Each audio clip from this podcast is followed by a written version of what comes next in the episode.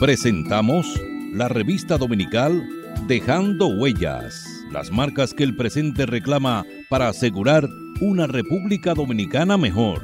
Dejando Huellas.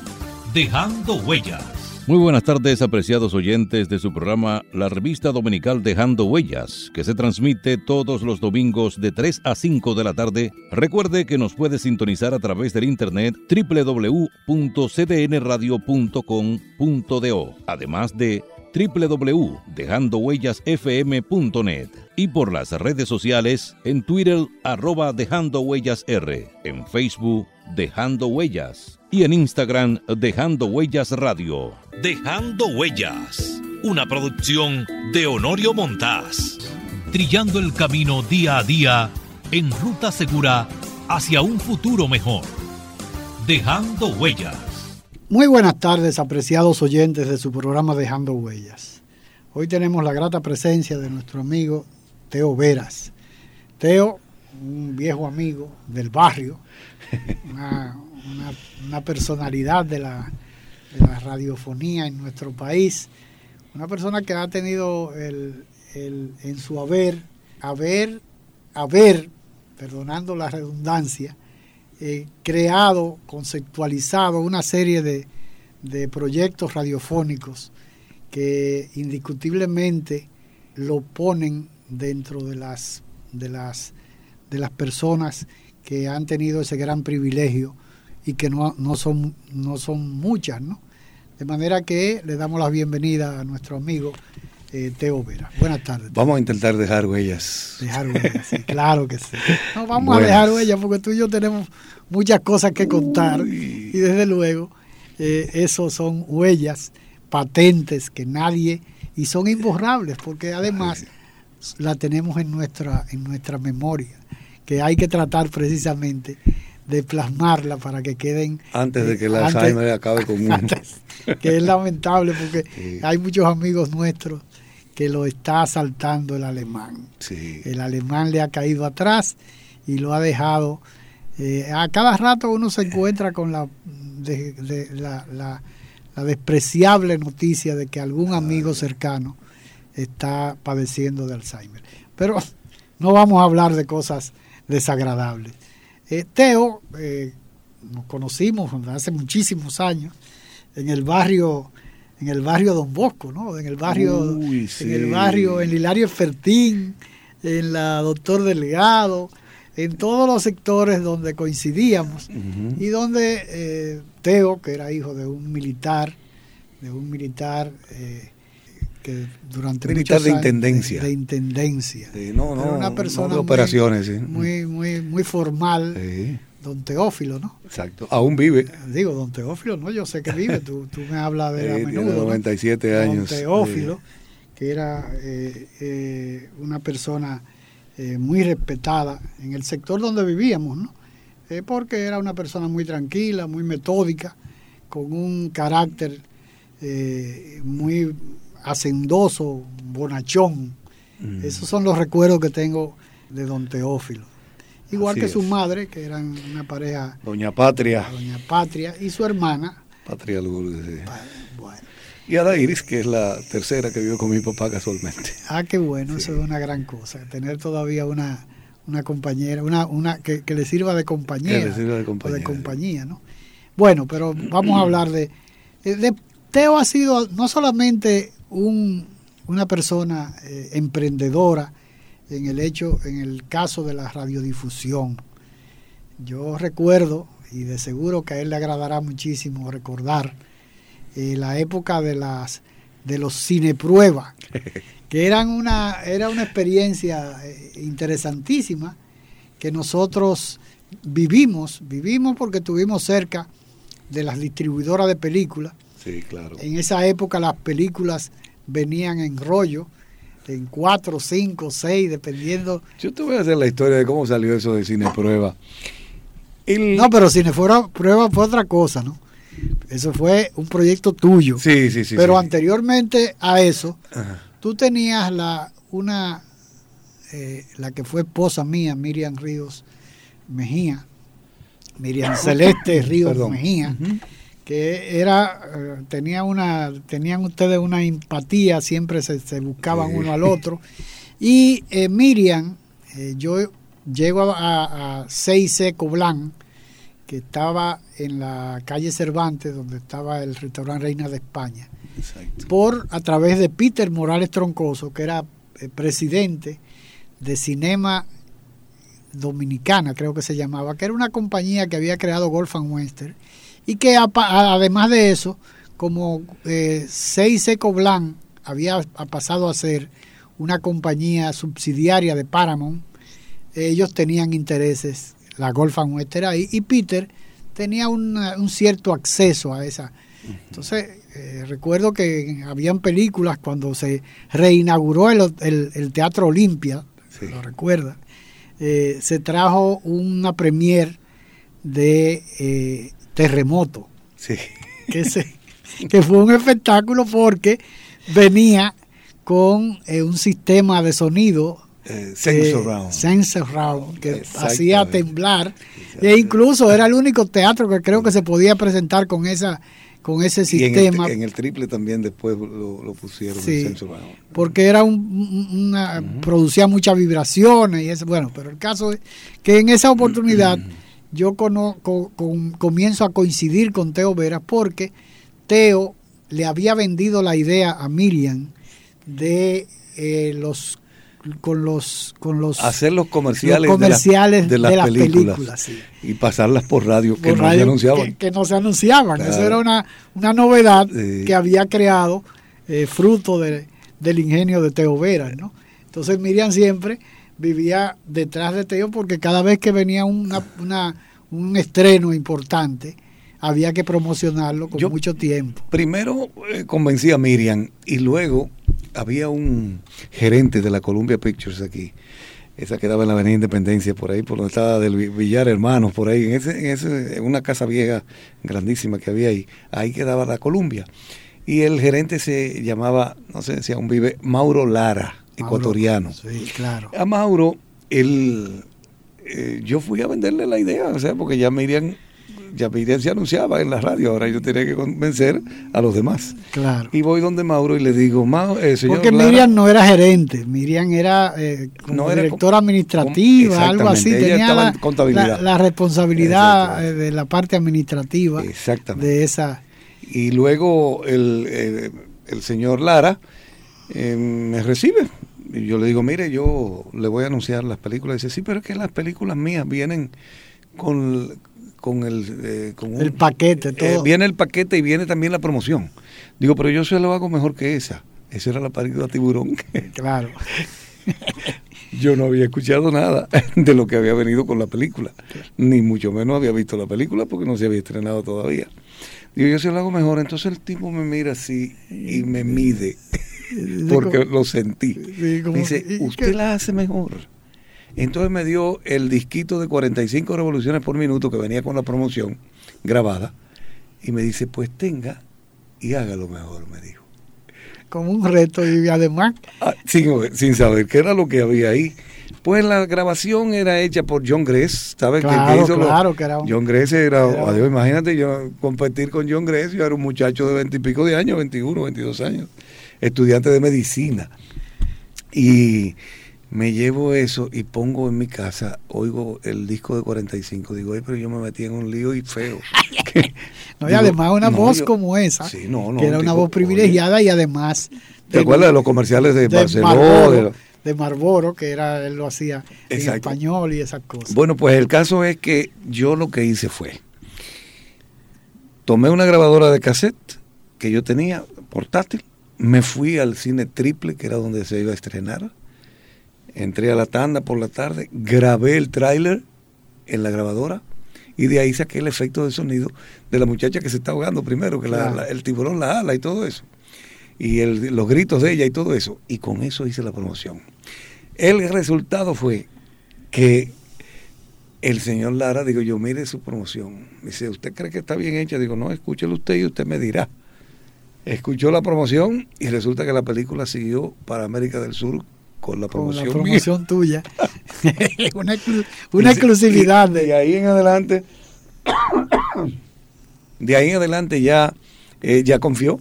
Entonces ya cada vez que llegaba una película nueva me llamaban. Porque aquí 75 pesos cobraba yo por una grabación. Por cada grabación. Por cada 75 Un dinero. Un dineral. En los años 70, principios. Claro, porque había otra que era, eh, era 20th Century Fox, que eh, era el doctor Delgado. Ese estaba el doctor Delgado, sí. que trabajaba una hermana de Miriam ahí, trabajaba Magali, creo que era secretaria ahí. Sí. Y ahí estaba, ahora se me olvidó eh, también Gomezco. Gomezco era la otra también. Que, ese era de Marco, Marco de Gómez. Marco Gómez, sí. Marco Gómez. Gomezco, sí, Que era junto con los del cine triple y eso. Y eh, hacíamos esas promociones ahí, hacíamos, bueno, yo ya yo seguí haciendo las promociones lo, durante los años 70 y principios de los 80. Era un picoteo, un picoteo, era, era, un picoteo fijo. me fue muy bien, porque cada vez que llegaba una película ya yo tenía no, y entonces después más adelante, la promoción. Después más adelante había un cine prueba que quedaba eh, eh, arriba del, del, edificio del Conde Esquina Duarte, en un edificio donde estaba la ópera en el primer piso. Eh, la ópera de... Ese yo no lo iba a ver. Claro que sí, porque ahí, ahí nos juntábamos. En ese cine de que había ahí, era donde inicialmente se, se pasaban las películas. Y acuérdate que teníamos que ir Ay, sí, sí, arriba. Pero yo había olvidado eso. Sí, por no, completo. porque ese fue el primer cine, era un cine pequeño. eh, Sí. Y nos reuníamos ahí un grupete y hasta nos bebíamos nuestros traguillos y esas cosas.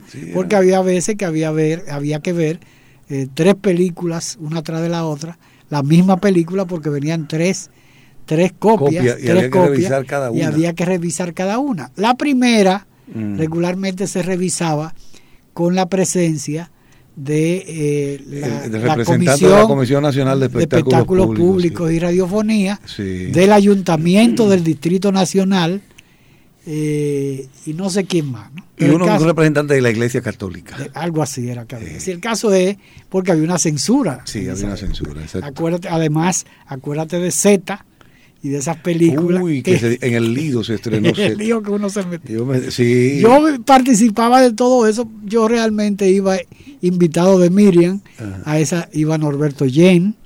Íbamos un grupo de amigos de ella, ¿no? A ver las películas, porque, y claro, para acompañarla, había veces que tenía uno que sacrificarse y ver un clavo Sí. tres veces, porque habían tres copias o dos veces. Sí.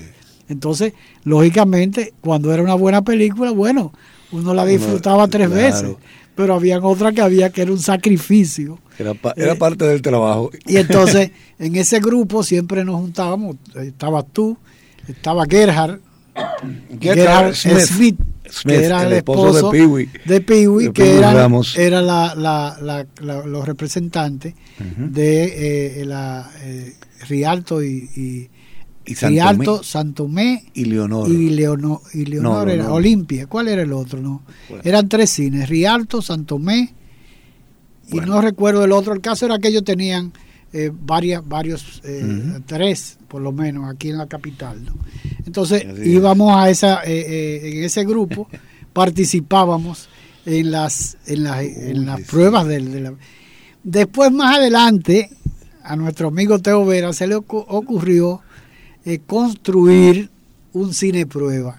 que se cine- llamaba así mismo. Cine Cine- prueba. Todavía tengo yo algunas eh, tarjetas de presentación de eso. Sí, no, yo me acuerdo porque era una era una novedad, pero Con además sillones unos sillones. Pullman, ¿no? Unos sillones eh, una, una, una, una, una, Sí. una chulería, para decirlo de una manera. Así es. Y eso quedaba en, el, en la Independencia, en el edificio donde estaba Santiteban. Frente a la clínica Gómez Patiño. Gómez. Patiño, sí, ahí en ese que tenía un amplio parqueo a esa hora de noche, ¿no? Y uno se, se además eran unos- era un Regularmente sitio- a las 5 de la tarde era que iban a hacerse la- las pruebas. La después- prueba. O sea, después que cerraban las oficinas de las distribuidoras. Y entonces, eh, eh, eh, yo recuerdo, Teo. eh, Había un bar y todo Había eso. un bar y todo. Era una. Porque como nosotros aquí en el, en el, en el Conde con, con Duarte, nosotros llevábamos nuestro vino y nuestras cosas. Pero ya Teo, eh, cuando inauguró su sala de, de prueba, había de todo ahí. ¿no? De manera que esa fue una etapa interesante. Interesante. Sí. Eh, yo recuerdo que fue una innovación Eso duró, ese proyecto duró. Eso duró un tiempo hasta que empezaron los videocassettes y entonces empezó la cosa a cambiar desde el punto de vista ya cinematográfico aquí, ¿verdad? Sí. La, la, la presencia y la ver películas, o sea, la gente como que eh, ya el cine no tenía ese ese impacto que tenía cuando, Porque cuando había que ir al cine. hay muchos muchos de los oyentes no no sabrá que había veces habían personas por ejemplo el viejo Ferdinando Camejo ¿tú te acuerdas de Camejo el viejito Uy, que andaba siempre sí. detrás de Miriam y en todo sitio donde iba Miriam ella se lo llevaba porque él lo que hacía a veces servía de control de control porque Camejo. acuérdate que los controles eran los que iban ponchando con un, con un, con un marcador un de eso, un marcador de contador, mano, un un contador contador de, de mano, la cantidad de personas que que entraban. al cine. Lo hacía el ayuntamiento, que también cobraba por, por personas que entraban, porque era la muestra de, de lo que... Y además lo hacía La distribuidora. la, la distribuidora. Eh, creo que eran tres, yo no sé, recuerdo cuál era el otro, creo que era impuesto, dirección, eh, la Dirección General de... De- de Impuestos no, Internos. de- no era, se llamaba de rentas internas. rentas internas. rentas internas. Bueno, que viene siendo Sí, sí, era lo mismo, pero bueno, eran rentas internas y eran tres personas que estaban en la entrada y que iban con un contador. Había veces ponían a Camejo a ese, pero en otras oportunidades lo ponían a trasladar los rollos De de las simultáneas, ¿no? Sí. Porque cuando hacían simultáneas, por ejemplo, en el Santo Tomé y el Rialto no había problema, ¿no? No, era cerca. Era cerca. Pero había veces que era en el, la Santo, en el, En una- en, en una en el de Rialto. canasto. En el Rialto, no, Camejo iba en un carrito de eso, de, en- Eh. en una de eso de, de- de caja de refresco, ¿no? De esa, de- ¿cómo se llama? De, de esas de que, que, que llevan guacales, ¿no? Ajá. De esos carritos de... Sí, porque pesaban eso. Claro, eran eran unos rollos pesados. enormes. Y entonces, por ejemplo, cuando era era en el Rialto Ujú. y eh, en el Olimpia, por ejemplo, había que Ya era más ir, largo el ir trayecto. pasando. sí. pues, cuando era en el élite, Siempre por empezaba que una a las esa época- 5, otra a las 5 y 15, otra a las 5 y 30. la, la ventaja de que el rollo época, diera. la ventaja de esa época era que no había muchos cines Ujú. y que la mayoría de los cines estaban con los cines de, de estreno, claro, claro está, estaban con, eh, concentrados en la zona, en el casco el colonial. casco ¿no? colonial. El más lejos era el élite que estaba afuera. Y el Lido que estaba en la el- avenida Mejella por ahí. Bueno, el Lido, Eh, sí, el Lido, y después tuvo el triple, eh, Eh, después vino el Élite, que estaba en Cinema parte Centro, que ya sí, estaba sí, ya, mucho ya más se fue el retirado. más retirado. Sí, pero eso fue ya en una época. que- Autocinema Naco, que ya eso era otra cosa. Sí. Ya. No, pero también acuérdate que estaba el, el autocinema. ¿Te El, el Autocinema Naco. Naco y el y- autocinema y, el Iris, autocinema Iris. Donde está la Coca-Cola. bueno, Oye, estamos haciendo va- una historia de cine. de cine. Pero Vamos- fue de cine que venimos a hablar. no, pero Ah, vamos a hablar, vamos a una pausa y, y continuamos con Dejando Huella. Estamos malos, carajo. No era cine lo que íbamos a hablar con Teo Veras, pero esa fue una parte que de seguro la mayoría de los oyentes no conocía, esa, esa etapa de la vida de Teo Veras.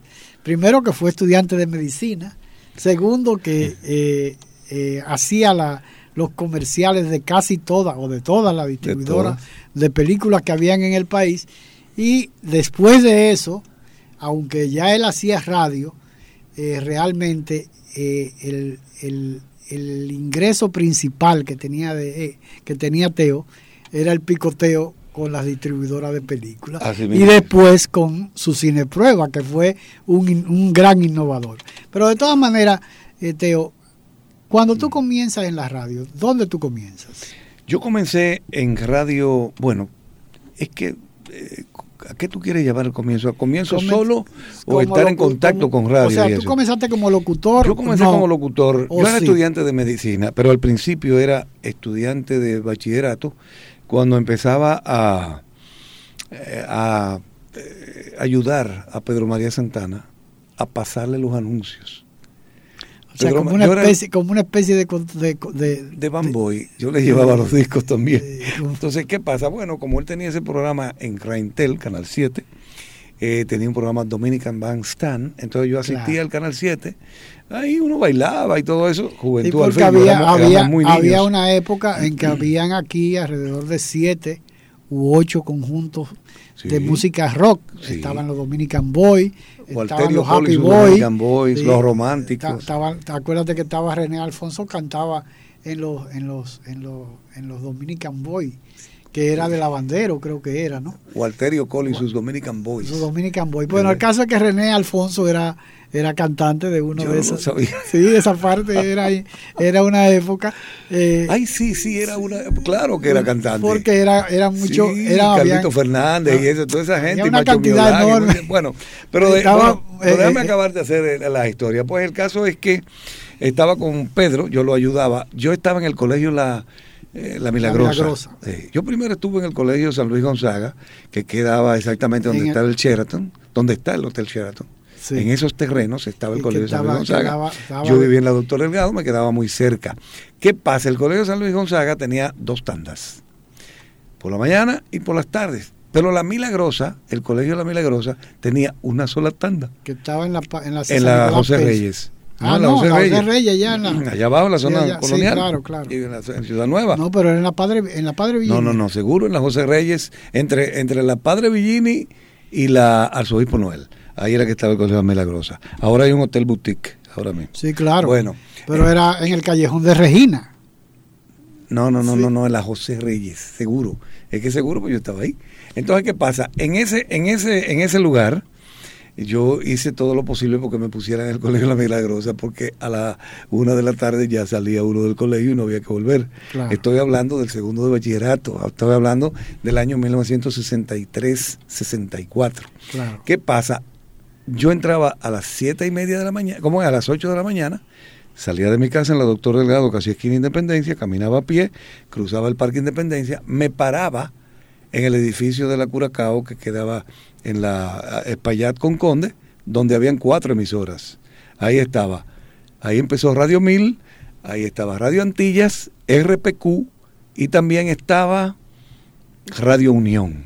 Entonces Pedro trabajaba en Radio Antillas a las siete y media de la mañana. Tenía un programa de música americana. En el edificio de la General No, en el edificio Yar.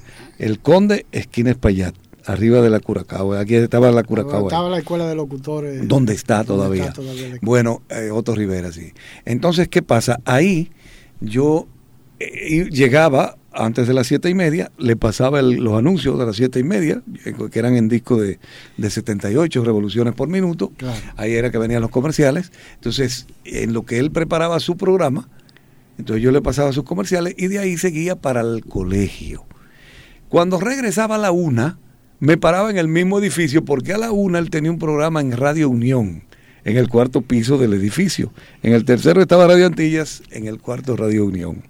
Entonces yo subí al cuarto piso a hacer la misma cosa. La misma operación. ¿Qué sucede? En 1900 ya empecé, bueno, eh, me gradué en el 67, seguí estando en contacto con Pedro, eh, le hacía eso en los, en los programas, siempre estuve con él.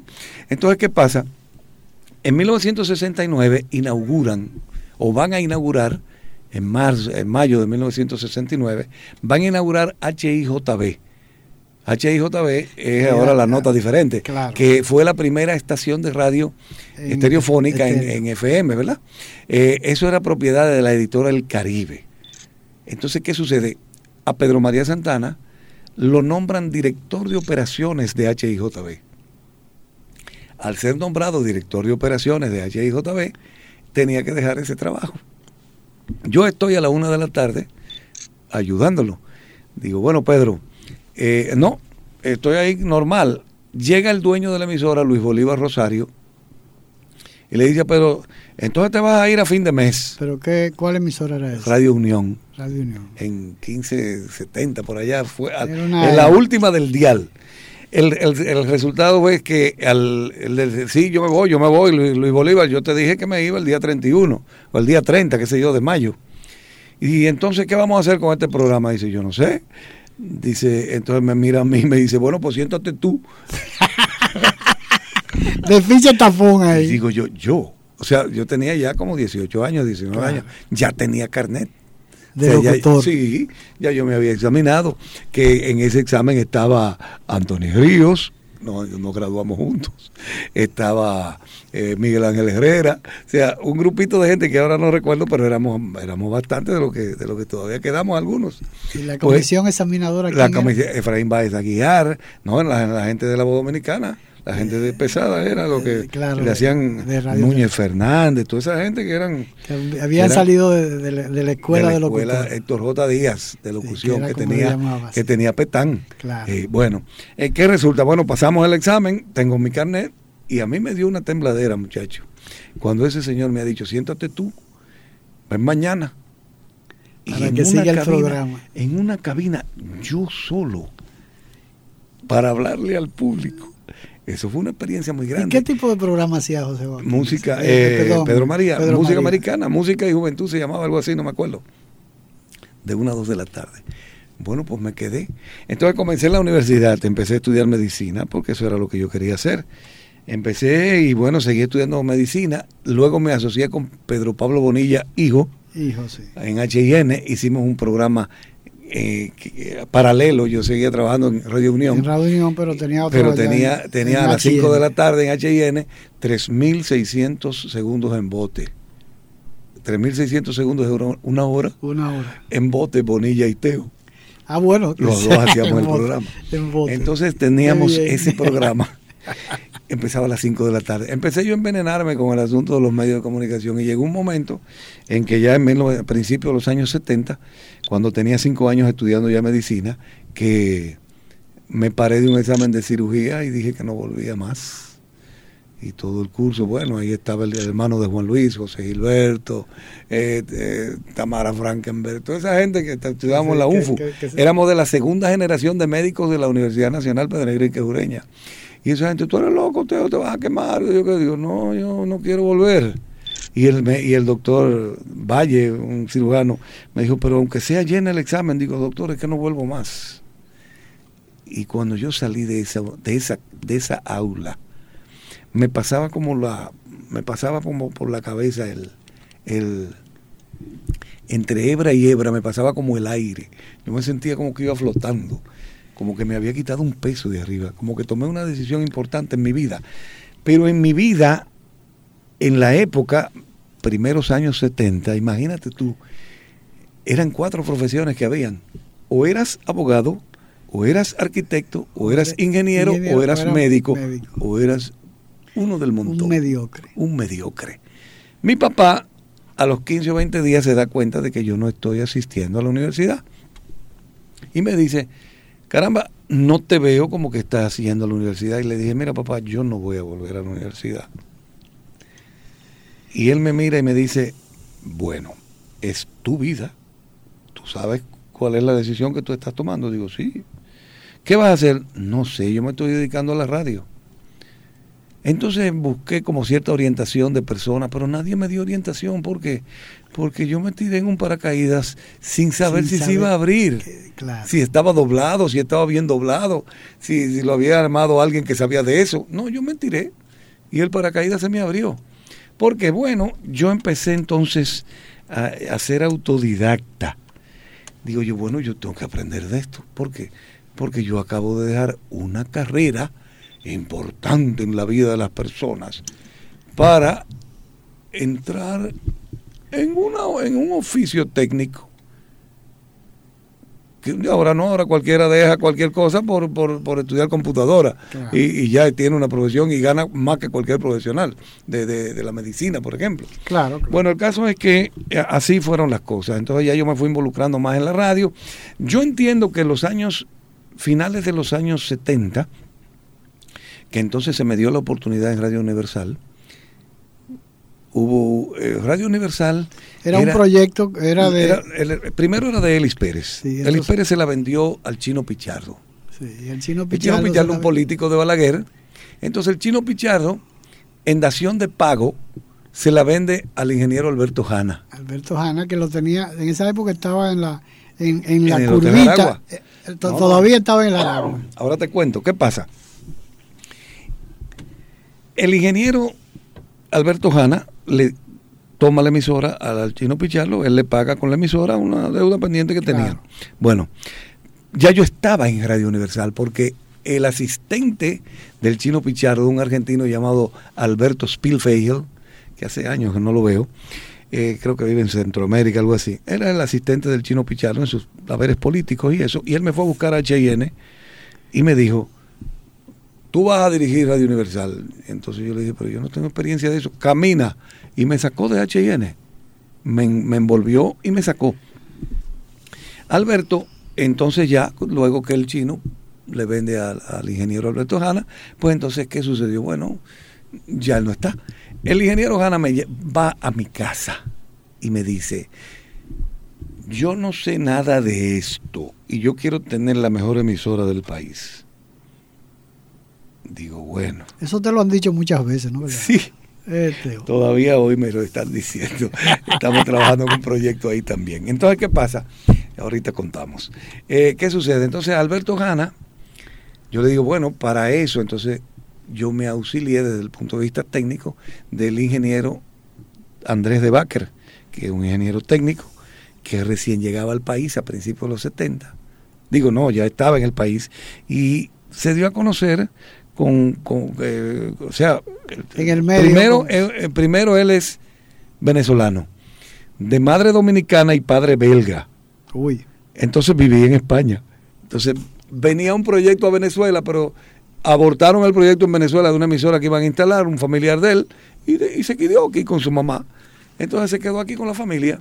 Y el ingeniero de Baker, pues entonces empezamos a planear lo que fue Radio Universal. Radio Universal, esta mañana casualmente, me encontré con Carlos José Rosario, que fue uno de los que yo escogí para que fuera uno de los locutores de Radio Universal.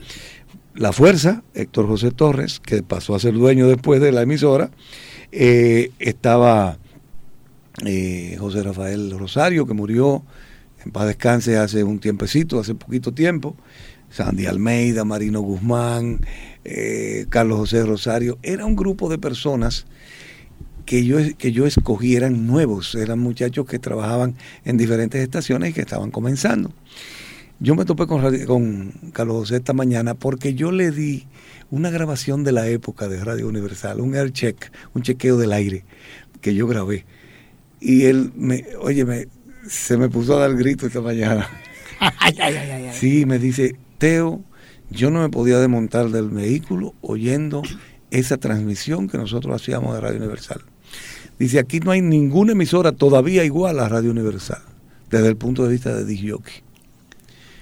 Me lo dijo él esta mañana y él es el director de Caliente 104. Él es. El director Carlos José Rosario, el que hacía conmigo el expreso aéreo también, Claro, en claro. la 91. Sí, sí, Carlos José que empezó Rosario en la haciendo- 91, claro. sí, claro está. Entonces Carlos José eh, era uno de los participantes. ¿Qué pasó con Radio Universal? Radio Universal quedaba en el primer piso del Hotel Jaragua frente a las canchas de tenis. Ahí era que estaba la emisora de los norteamericanos durante la revolución, Durante la revolución. que era la misma Radio La Universal Radio Universal sí que la habían ocupado. que la habían ocupado. Entonces, en esa misma, en ese mismo lugar se quedó Radio Universal.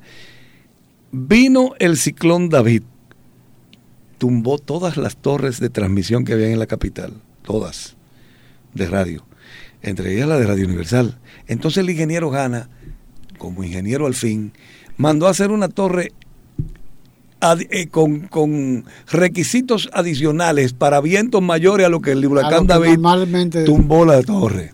Eso era, y, esa, esa torre estaba instalada en Almarrosa, donde estaban los terrenos de Radio Universal, eh, la parte de la, de la de la- antena de la- y los transmisores. Bien, Eh, paralelamente empezamos entonces a construir los estudios de Radio Universal en la 27 de febrero, esquina Tiradentes, en ese Sí, segundo claro, piso. en, el- en la curva esa. Exactamente. en el edificio- Eso salió al aire el primero de enero de 1980 con la nueva programación. Desde ahí. Vamos a una pausa, Teo, y continuamos en un momento con, con Radio Universal. Haciéndote la historia, tú sabes cómo. Pero es interesante porque la gente no, no sabe que, No. que y por lo menos esa parte de la, de la revolución. Ah, no, pero yo te puedo ampliar de eso, porque yo iba a la emisora. Vamos ahora. Continuamos conversando con Teo Veras y hablábamos precisamente del tema de Radio Universal que estaba ubicada en, eh, en el local o en un espacio que había ocupado Elis Pérez, cuando, cuando se formó, cuando se, se formó la, la Radio Universal, que fue en una oportunidad, hablábamos con Elis precisamente en un programa que, que se produjo hace unos días, y él hablaba precisamente el por qué él había, había escogido ese sitio eh, eh, de, para Radio Universal, que era un sitio que no tenía ningún atractivo, porque era un sitio... No, un pasillo, era, un, pasillo, era, estaba abandonado. Es como almacén, era almacén del, hotel. era en el primer piso y daba para la parte de la avenida Independencia. No, para las canchas de tenis. Hacia las canchas de tenis que quedaba hacia el este del hotel. Ajá, claro está. Eh, hacia el este del hotel. Entonces, ¿qué sucede? Ahí Radio Universal se instaló desde 1963 cuando Elis Pérez la, instala. Bueno, cuando viene la revolución, viene la revolución, entonces justamente el Hotel Jaragua fue el que la Fuerza Interamericana de Paz escogió, como cuartel, general. Eso quedaba a apenas a una esquina, un par de esquinas de, del borde de la frontera constitucionalista. La, la, Pasteur. Eso quedaba cerquita. bueno, los tiros se escuchaban. Pues te, voy a hacer algo, te voy a, te voy a contar algo sobre eso, porque como yo vivía en la Doctor Delgado, un niño, porque para la época era un niño de 14 años. Por la, por la Bolívar con... No, yo cruzaba por la Independencia por la independencia, había con un control ahí, sí, había un control. Sí. Esquina. Ah, pero era muy cómodo. Sí, pero era cómodo. Entonces, ¿qué sucede? Yo vivía cerquita, a varias cuadras de ahí, entonces yo me iba en bicicleta, entraba, tú sabes que muchacho al fin, uno estaba en el medio, a lo mejor hasta una bala se le pegaba por estar en el medio. Fácilmente. Porque ahí había, el tiroteo se armaba en cualquier momento. Bueno, pues el caso es que a mí eh, había centinelas que eran hondureños, paraguayos, brasileños y americanos, por supuesto. Entonces, ¿qué pasa? Cuando había centinelas que hablaban español, ellos me dejaban pasar al Hotel Jaragua en bicicleta, porque yo les pedía que quería visitar la emisora. Entonces, si ustedes han visto la película Good Morning Vietnam, no sé si la han visto con, con Robin Williams, este el cómico que murió el año pasado. bueno, excelente película esa atmósfera de esa emisora en Vietnam era exactamente la atmósfera que tenía la emisora de aquí. Porque, Acuérdense. Porque era una emisora para las tropas de la FIP, de la Fuerza Interamericana. Era una emisora que transmitía en inglés. Empezaron a transmitir en inglés. El transmisor lo trajeron en un furgón y lo parquearon ahí donde está justamente el, las canchas de tenis. La antena era una antena, era un alambre dipolo que cruzaba todo el hotel en, el techo. Esa era la antena. Entonces, esa fue la primera emisora que ofreció a la audiencia el parte meteorológico, que se lo enviaban del buque que había afuera, el Nassau, que estaba surto, el porte helicóptero, que los americanos tenían afuera en el antepuerto. En el, antepuerto, allá, en el paseo de los, estudios. Allá afuera tenían el barco y los helicópteros cruzaban porque ellos tenían el parte meteorológico porque eh, los helicópteros necesitaban el parte meteorológico. Y ellos ofrecían el parte meteorológico que nadie lo daba en el país hasta esa fecha. Las transmisiones eran en inglés y era interesante porque, óyeme, y yo me ponía a verlo por el vidrio cómo operaban y ese tipo de cosas. Tú no sabías inglés todavía, ya bueno, uno machacaba, pero era un muchacho de 14 años, tú sabes. Sí, claro. Y en esa época no, no, todo el mundo hablaba inglés. Uno entendía porque entendía, porque por supuesto ya a, fuerza de costumbre. De, Entonces, de, oído, ¿no? De oído. A mí me dejaban oír, además que yo escuchaba música americana. Claro. Entonces yo más o menos estaba cierta familiarizado, tú ves. Y a mí me dejaban estar, a veces me dejaban un rato, otras veces no le gustaba el que estaba ahí, me dice, no, mire, no puedo estar ahí. Digo, bueno, está bien, pues no puedo estar ahí y me voy. Pero era un niño que andaba en bicicleta. Todavía no había esa experiencia de Vietnam que los niños ponían bombas. Claro. ¿Entiendes? en esa época todavía, no había comenzado la, Vietnam. La, ingenuidad de, Estaba la ingenuidad de, de, la década, vamos a decir así, de los 60. Pues el caso es que eh, ya yo conocía ese camino de Radio Universal porque antes de la revolución, yo visitaba Radio Universal para ver las transmisiones que hacían de béisbol, que se hacían Sí, por se hacía- teletipo. claro, que eran por teletipo. Llegaba en teletipo, bla, bla, bla, llegaban todas esas hojas, Todas hojas, Con todas iban- las jugadas. leyendo y la, ponían y un la disco. dramatizaban, ¿no? Exacto. Oye, eran buenos. No, no, era Porque, oye, maravilla. ponían un long playing con, con la, bulla de con play. la bulla del play. y entonces como- cuando era un palo, y un palo largo, entonces subían el volumen. Y eso yo lo veía, eso lo Claro. hacía Billy Berroa, eh, estaba eh, Lilín Díaz, Y Lindy, eh, eh, estaba también, adiós, Osvaldo Cepeda y Cepera, que era uno de los, Cepeda, de los- el- el el- locutor comercial. el locutor comercial que era Sí, el que subía y bajaba la Sí, bulla claro, del y también play, estaba, el control. eh, también, también estaba. Eh, ¿cómo se Freddy? Mondesí. El, no, el otro que estaba que trabajaba conmigo, trabajábamos en el listín diario, eh, que era editor deportivo. eh, bueno, uno de los de los maestros de la de la Oye, narración me- era deportiva. interesantísimo. Y la gente, la, oye, mi, esa gente hacían ese juego de pelota. Y cuando se trababa la- el papel del teletipo, o pasaba algo, o, O, o- o- o o se, la o se señal, interrumpía la, te- la la señal se transmi- la Se- transmisión se, interrumpía. Se, ¿no? Eh, indiscutiblemente eh, inventaban cosas o suspendían el juego por lluvia. Claro, se suspendía por lluvia.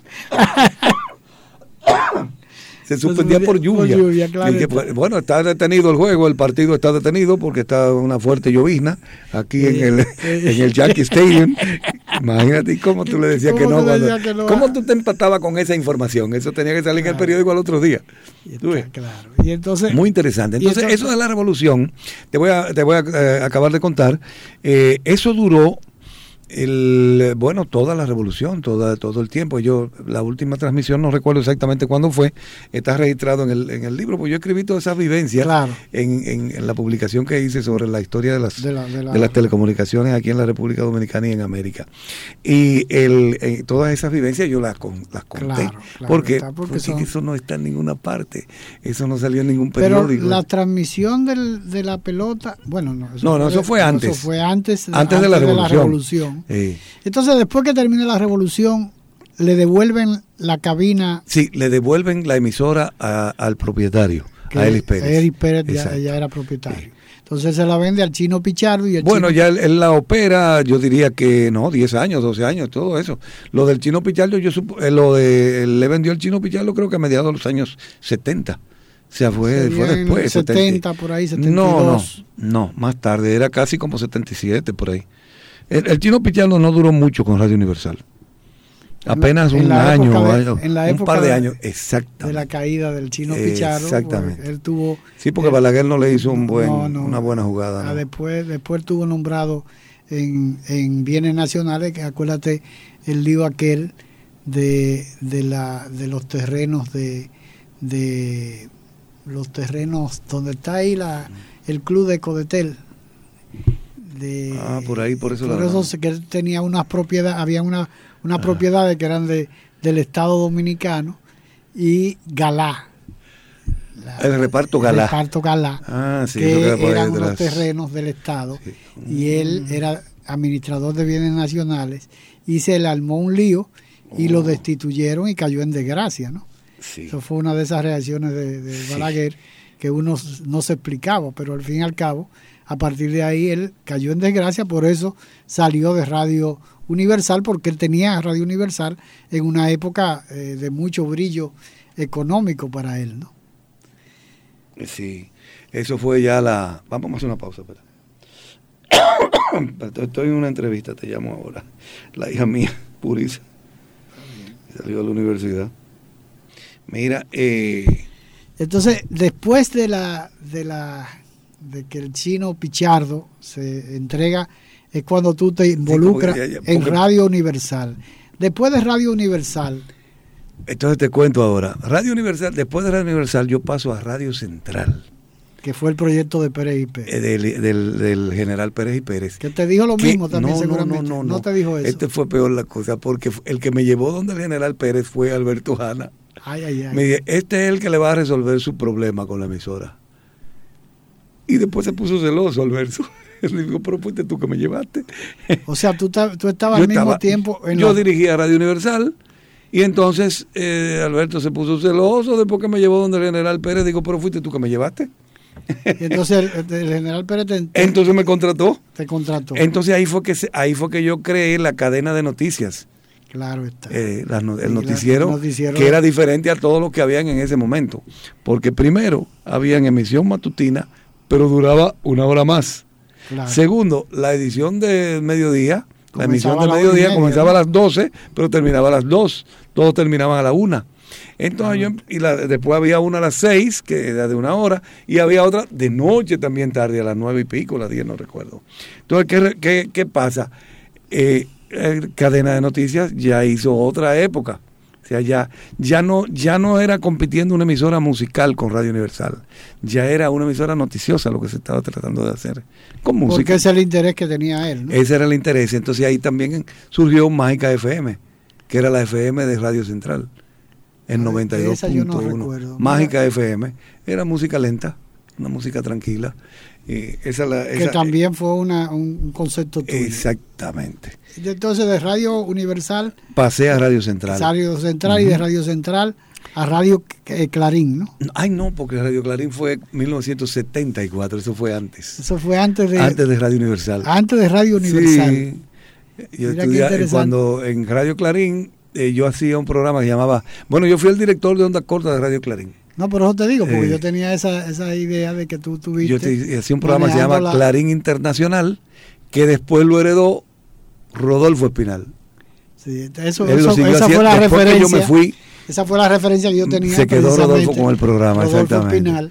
Y hablábamos de los de, de los taxistas, ¿cómo se llaman? diexistas. Diexistas. Sí, o sea, son los oyentes de Onda hablaba- Corta. De, de- uy, que en muchacho. una entrevista que le hicieron a, a Nando Hermón, el locutor de Radio Barcelona Ajá. hablaba de Radio Clarín y de la excelente eh, sintonía que ellos tenían, O imagínate. porque eran los transmisores, Estaban de- en, en de aras Radio nacionales. Caribe. No, eran nuevos. eran nuevos. Eran nuevos, eran las frecuencias de Radio Caribe. eran la frecuencia, pero Sí, los transmisores, los tenían- transmisores eran nuevecitos. Eran transmisores una- de 50 la misma- kilovatios. La misma potencia que tenían. La misma potencia que tenían. Exactamente. ese- ese ahí es donde estaba la confusión, Sí. porque era la misma potencia. Los transmisores de Radio Caribe se quedaron en la voz domini- en Radio Televisión Dominicana.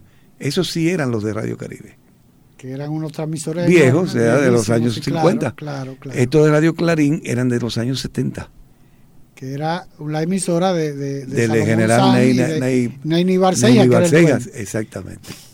que por eso tal vez nace Radio Central, porque había esa Ah, competencia de los poderes eh, del generalato de la época de Balaguer, ¿no? Eh, Eh, había que esa había pugna que esa había. pugna entre Ney y, Pérez y Pérez, y Pérez y Pérez crea Pues, es- el- porque Radio Central era la misma eh, Radio Central, Era la misma radio ahora, la que era del periódico El la, Nacional. peri- la del periódico La que Nacional. hizo, la que, la que fundó Rafael Molina Morillo. Claro está. en 1060, creo que era algo 70, así. 70. Eh, 1070, algo así. Bueno, Radio Ahora eh, fue en los años, eh, fin- a mediados de los Para años. que tú veas, Después de la revolución. Para que tú veas una- un, un dato interesante.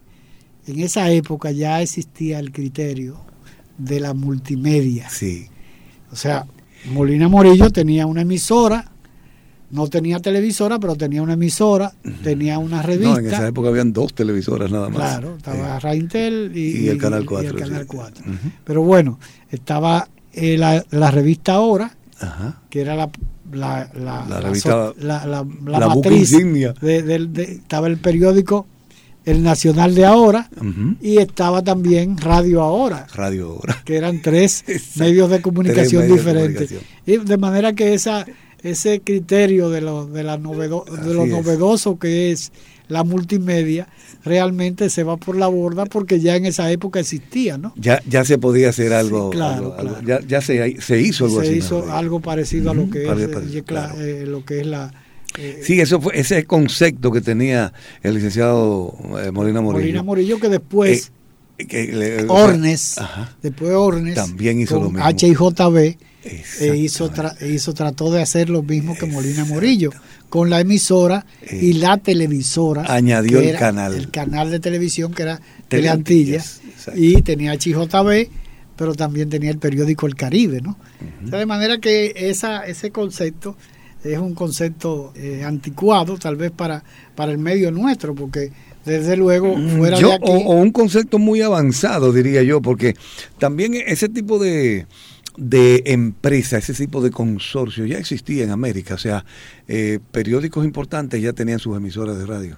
Entonces también eso, emulando eso, esa... Sí, por ejemplo, en este- y habían con otros... con por ejemplo, otros no- WKQ en San Juan. en San eh, Juan eso era la- el, el- el- el periódico imparcial, El Imparcial. el imparcial que era parte de eso. También estaba el Mundo. Que y estaba el Canal 2, que es Telemundo. que era Telemundo, Telemundo, que era del periódico El Mundo, que Exactamente. también se, se producía allá en, Puerto Rico. Sí. Y así pasaba incluso en Colombia con Caracol, Con Caracol. que tenían emisora, tenían televisora y tenían un periódico que no recuerdo cómo se llama, porque todavía existe, ¿no? De manera que era eh, una novedad aquí en nuestro país, pero eh, realmente ahora es cuando se ha puesto en boga y donde se ha explotado el criterio de eh, el- la multimedia, en el caso particular del canal 37, Mm. que no tienen, tienen emisoras, tienen el periódico El Caribe y tienen el canal 37. 37, ¿no? exacto. CDN, CDN. que también es... Era- era- una era- chura también. También tú ahí comenzaste. a- Sí, eh, porque el canal 37 lo instalamos en el año 1900, mm, 2006. Ay, Dios mío, ya yo estoy que borro. Eh, en el 2006, no, en el 1996. en el 96. Cuando se, cuando, porque entonces yo le vendí la idea a Alejandro Grullón, a Manuel Alejandro, ¿A Manuel Alejandro o al viejo? no, a Manuel Alejandro. Le vendí la idea, digo, vamos a poner una emisora. ¿Y que el- que el banco en- se ocupara de eso, ¿cómo, bueno. ¿Cómo la motivaste para.? Bueno, lo motivé. Entonces él compró Radio Central. Digo, ahí estaba la cadena de noticias, vamos a seguirla. Entonces CDN, la cadena de noticias, lo continuamos en Radio Central en el año 96. Y me dice él, yo quiero también eh, incursionar en televisión. Entonces ahí nosotros fuimos a CNN y todo. A hacer a CN y a CNN. Atlanta, En el año 97, por ahí, nos mandaron a Atlanta para entonces empezar a hacer lo que es el canal de televisión. Eh, La, la palabra, eh, lo que es, no debería de decirse. CDN y CNN. CDN. Sí. Y ahí fue que hicimos CDN, CDN. que fue una un proyecto ya donde también yo involucré a Luis Concepción de Brugal, De Brugal, sí, claro. Elías Muñoz y Puerie. y Pueries. Los claro. tres hicieron el diseño de lo que era el canal 37. Porque yo le dije, miren, yo mi especialidad es radio, yo prefiero mejor auxiliarme de la gente que sabe de televisión. Claro. Porque, bueno, porque uno no lo sabe. O de todo. cine, porque en el caso de- de, Elías. Bueno, de Elías- cine ya, porque él hacía comerciales de televisión Sí, sí, y sí. hacía programas de televisión, Elías también producía Tiempo de Sonia en Radio Intel y hace Claro. años ah, Claro. de Sonia Silvestre y todo eso. Entonces, ¿qué pasa? Yo me auxilié de ellos y se diseñó ese proyecto de CDN. Luego yo salí de CDN, déjame ver, de CDN, ahora me olvido dónde fue. De- después de CDN, ¿tú saliste para dónde? Para, Yo ya, ya estaba en la 91 porque la 91 nació en el 85. en la, no- en la- en la- la 91 fue un proyecto tuyo y de. Y de Bonilla, de- de, de- de José, José Bonilla. Bonilla, ¿no? Sí, del segundo hijo de Sí, Pedro Pablo José Bonilla. Bonilla, no- Eh, no- no de Pedro Pablo, no. sino de José. Eh, José me buscó para, porque cuando la emisora, el Canal 7, iba a ser vendido a Leonel Almonte, Almonte, claro. ¿eh? claro. entonces eh, la emisora fue en el 91.1, 86, 86 fue eso. en el o menos. 86 por ahí, no, fue antes, 84, 84. 4 por ahí. Eh, Cuando el gobierno de El Salvador. Exactamente. Entonces, ¿qué pasa? Cuando él compró el canal, la emisora 91.1 se quedó fuera de la negociación. que era la HN. HIN en FM. Era HIN en FM. Era la Entonces, frecuencia eh, eh, eh, de FM de, FM. de HIN. Entonces, ¿qué pasa?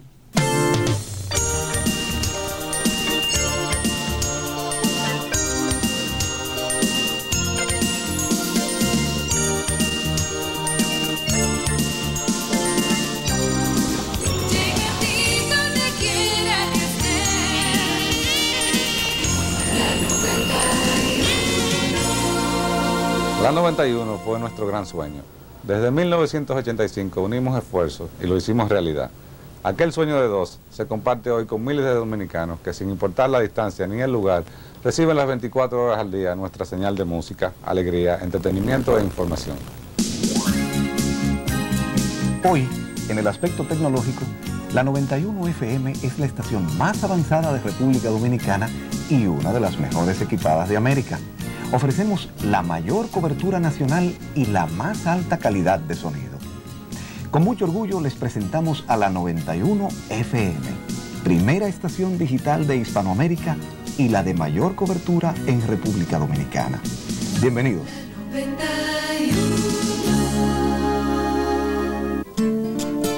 Con la creación de la 91 FM, la nación se coloca dentro de los países que utilizan la más alta tecnología en radiodifusión. En julio de 1986, la 91 FM puso en el aire por primera vez en el país el sistema de discos compactos y comenzó a desarrollar sus propios programas o softwares para la computadorización total de la empresa, desde la recepción de pautas y contratos hasta la programación musical y comercial. En 1989, por primera vez en Latinoamérica, se ponen al aire los comerciales de manera digital, directamente desde el disco duro del computador. En 1991, nuestros emisores son trasladados a la cima de la Torre del Sol, altura máxima de la ciudad de Santo Domingo, lo que incrementó notablemente la cobertura en las regiones sur y este del país. En noviembre de 1992, comenzaron las emisiones en la frecuencia 91.3 desde la Loma El Mogote en la provincia Espaillat, permitiendo esto cubrir efectivamente todo el Cibao Central, incluyendo la línea noroeste y la costa norte, esparciendo de esta forma nuestras señales por toda la geografía dominicana.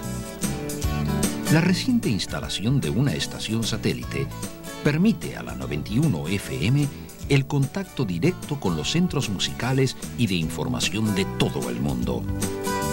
Hoy, la 91 FM se encuentra a la altura de las estaciones más modernas del mundo. Donde quiera que estés.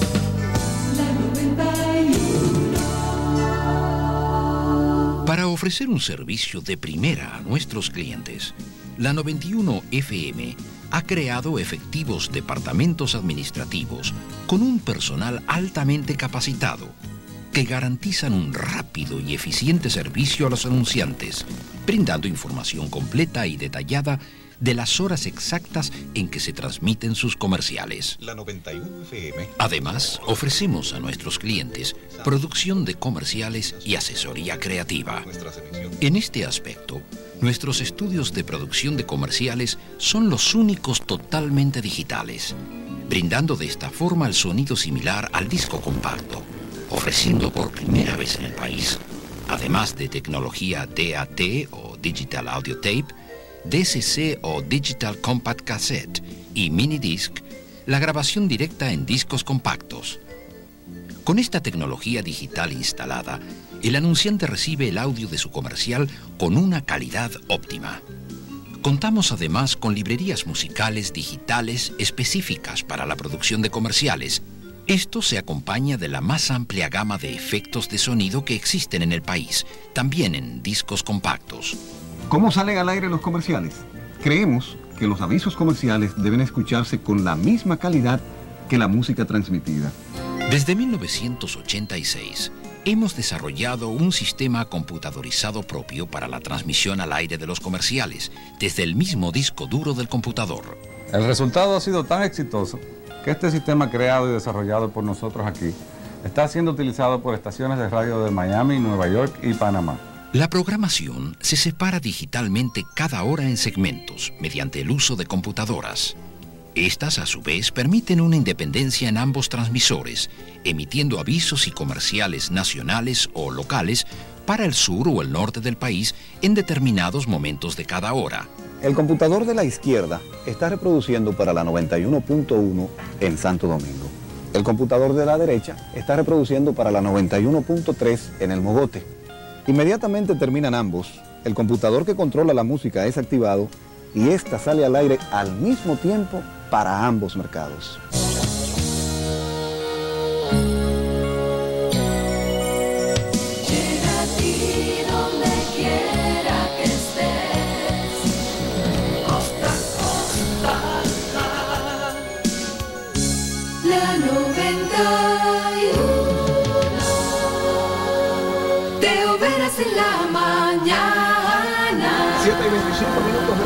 Gente como moscas. La 91 inició en el país la era de los programas de variedades en la banda FM con el matutino de Teo Veras, de lunes a viernes desde las 6.30 de la mañana.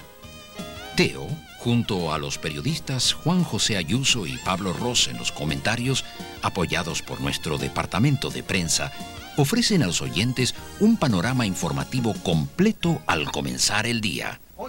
Además, nuestro exclusivo servicio del expreso aéreo con Carlos José Rosario proporciona información precisa del tráfico en el área metropolitana de Santo Domingo. A las 5, Pedro María Santana les trae La Música de Oro, su contacto más directo con el excitante mundo de las estrellas, acompañado de las últimas informaciones nacionales e internacionales y una acertada selección musical. A las 9 de la noche se abren las puertas de la imaginación con el sonido de la música de Ricardo Luna, una selección de las mejores canciones y melodías del mundo. Durante las 24 horas, la 91 mantiene un balance musical coherente, pautado digitalmente, dirigido a un público adulto contemporáneo, incluyendo informaciones sobre actividades artísticas, deportivas, cinematográficas y del jazz, con la autorizada producción de Carlos Almanzar. Nuestra audiencia compuesta por personas de alta capacidad de consumo de edades comprendidas entre 20 a 54 años representa el target con mayor poder adquisitivo, permitiéndole a nuestros anunciantes un contacto directo con su blanco de público específico. La 91. Nuestra señal llega a ustedes gracias al trabajo de nuestro valioso equipo humano. Estamos orgullosos de nuestro personal. Trabajamos en equipo con dedicación y esmero, con el compromiso de ofrecerles a todos nuestros oyentes una radio de alta calidad. Nuestra gente, el trabajo en equipo, la más avanzada tecnología digital, el balance adecuado de programación y la mayor cobertura geográfica de la República Dominicana conforman lo que hoy somos. La 91 FM, una estación modelo desarrollada y operada por dominicanos que creemos y confiamos en el talento y el futuro de esta nación. Gracias por su sintonía.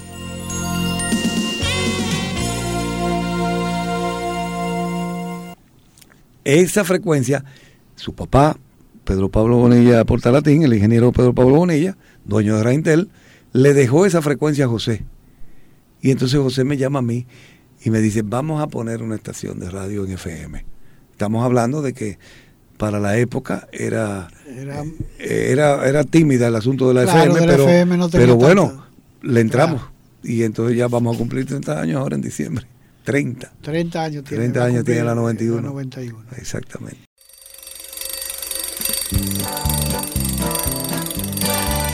Despierta que ya es de mañana, una agradable mañana, para cumplir con nuestros deberes. Tu ánimo está bien dispuesto, todo saldrá perfecto. Será un día tan especial, conteo temprano. Junto a ti comentando las noticias con humor. Comprobarás que bien se está desde que sale el sol. Despierta que ya es de mañana, una agradable mañana. Comienza el matutino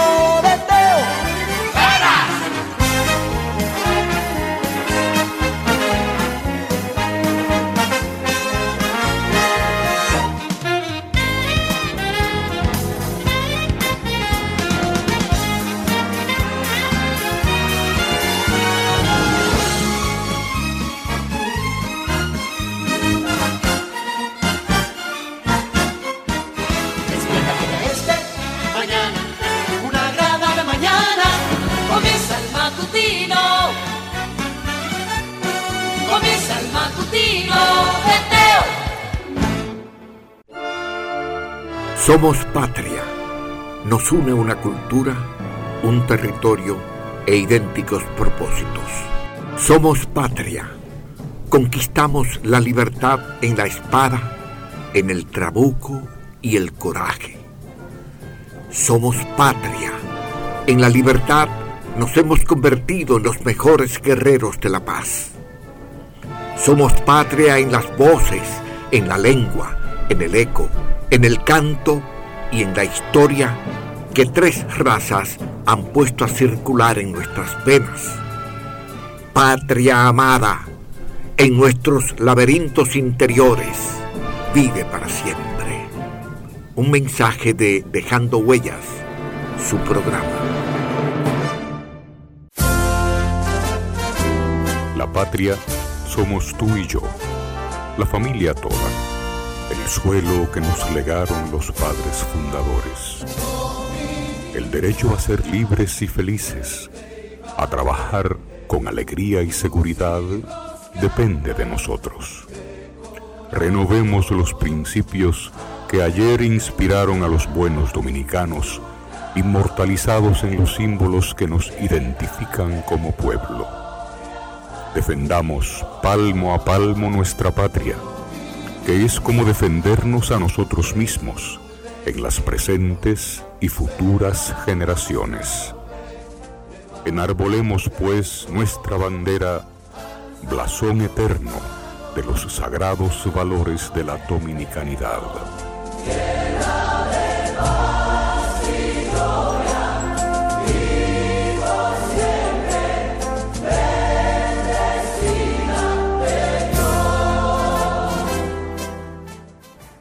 Continuamos escuchando esta huella que quiso Teo en vida dejar como un documento para la posteridad. La 91. Pero ya, bueno, la 91 tiene su ¿Y la clásica? ¿Cuál No, era la, la clásica, clásica? entonces mira la clásica. La clásica era una emisora de frecuencia modulada de Wilson Rodríguez. Wilson Rodríguez, ¿eh? radioaficionado, amigo mío, tenía una emisora que se llamaba Radio Higo, Ah, sí, H-I-G-O. H-I-G-O. Sí, claro, ¿Qué pasa con Radio Higo? Él ponía música ambiental.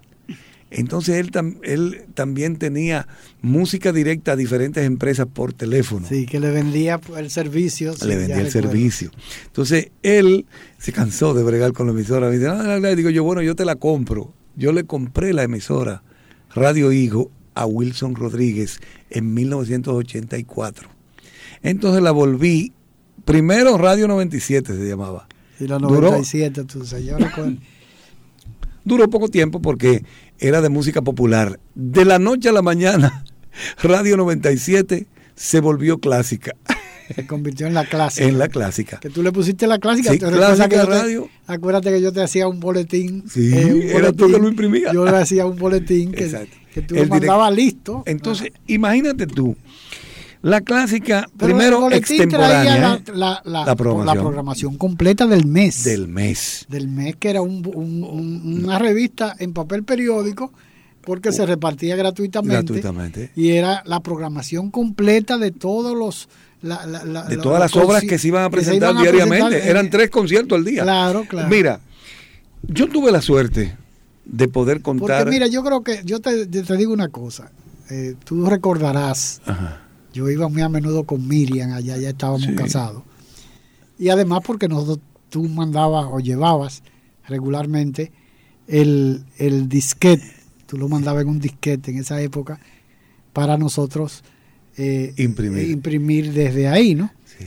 Pero eh, para nosotros era, porque yo era un, un fan Ajá. de la música clásica, ¿no? Yo tenía, yo era un aficionado a la música clásica, al igual que Miriam, ¿no? Sí. Entonces tú siempre nos decías, había un momento del mes, de la semana, que tú, no te, tú te desconectabas totalmente porque estaba grabando en la computadora la programación de Del la mes. del mes. Sí. Y entonces yo era el que, el que los presentaba los conciertos. los conciertos, claro. Yo me sentaba ahí, me ponía y salía de todo el mes ahí completo. Mira, primero, yo soy un atrevido. No, Vamos a eres un llamarlo así. Bueno, Pero ¿Qué- fue, ¿Cómo se eh, llaman ahora? no? Sí, que se llaman ahora Antes emprendedores. le decían un freco. Sí, un freco. Un O sea, yo- yo, yo me sentí atrevido porque hacer lo que yo hice fue algo eh, hasta sin cabeza, porque fue extemporáneo. ¿Cómo, cómo tú, Yo espérate, creo la clásica, porque yo quería, la- óyeme, ¿cómo tú te involucras en la música clásica? Porque para producir lo que se producía en la clásica, te voy a hablar. que yo recuerdo, tú me decías delante de, de Miriam, de, Mm. de mi difunta esposa, tú me decías, eso yo tengo que emplearme a fondo para poder producir, pero estoy desesperado porque no tengo respaldo eco- eh, Económico. económico, porque aquí nadie nadie escucha música clásica y los patrocinadores no quieren No patrocinar música clásica porque no se, se supone que no se oye. Bueno, yo por eso te dije, fue muy atrevido y fue extemporáneo. El proyecto fue extemporáneo. Ahora tú la sacas al aire, una emisora similar, y te va a ir bien. Tuvimos la suerte, oye esto, ¿eh? Que eso no lo tenía ninguna emisora clásica del mundo. Y te voy a decir algo más. Que no- el director de la parte clásica era Rafael Villanueva, el maestro Rafael El maestro Villanueva, Villanueva, director de orquesta. Claro. Eh, ese, Llegó a director de la Sinfónica Nacional. en ninguna parte del mundo un director de orquesta programaba una emisora de radio. Déjame decirte que los diplomáticos que venían aquí al país decían, ¿cómo es posible que este país tan pequeño y tan tercermundista tenga una emisora con la calidad que ustedes tienen? Y yo preguntaba, ¿pero por qué?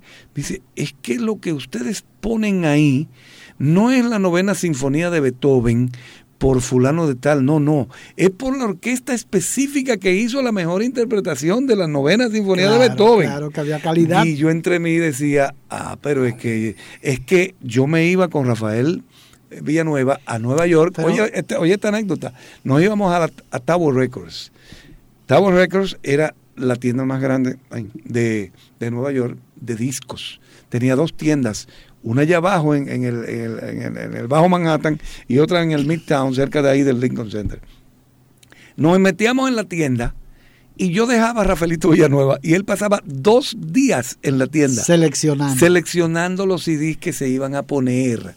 Y nosotros O lo veníamos que iban a comprar. Lo que iban a comprar, mejor dicho.